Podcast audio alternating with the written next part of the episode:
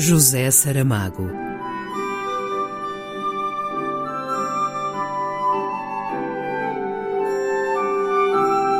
A caminho do centenário.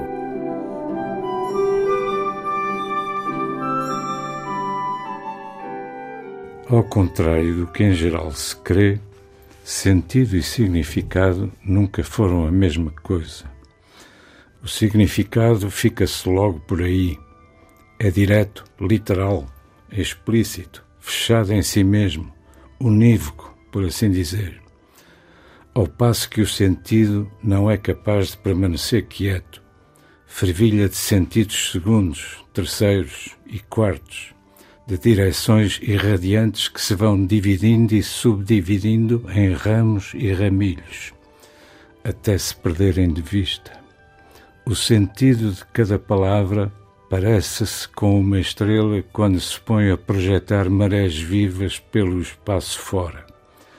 Ventos cósmicos, perturbações magnéticas, aflições. Um excerto de todos os nomes por António Pinho Vargas. José Saramago.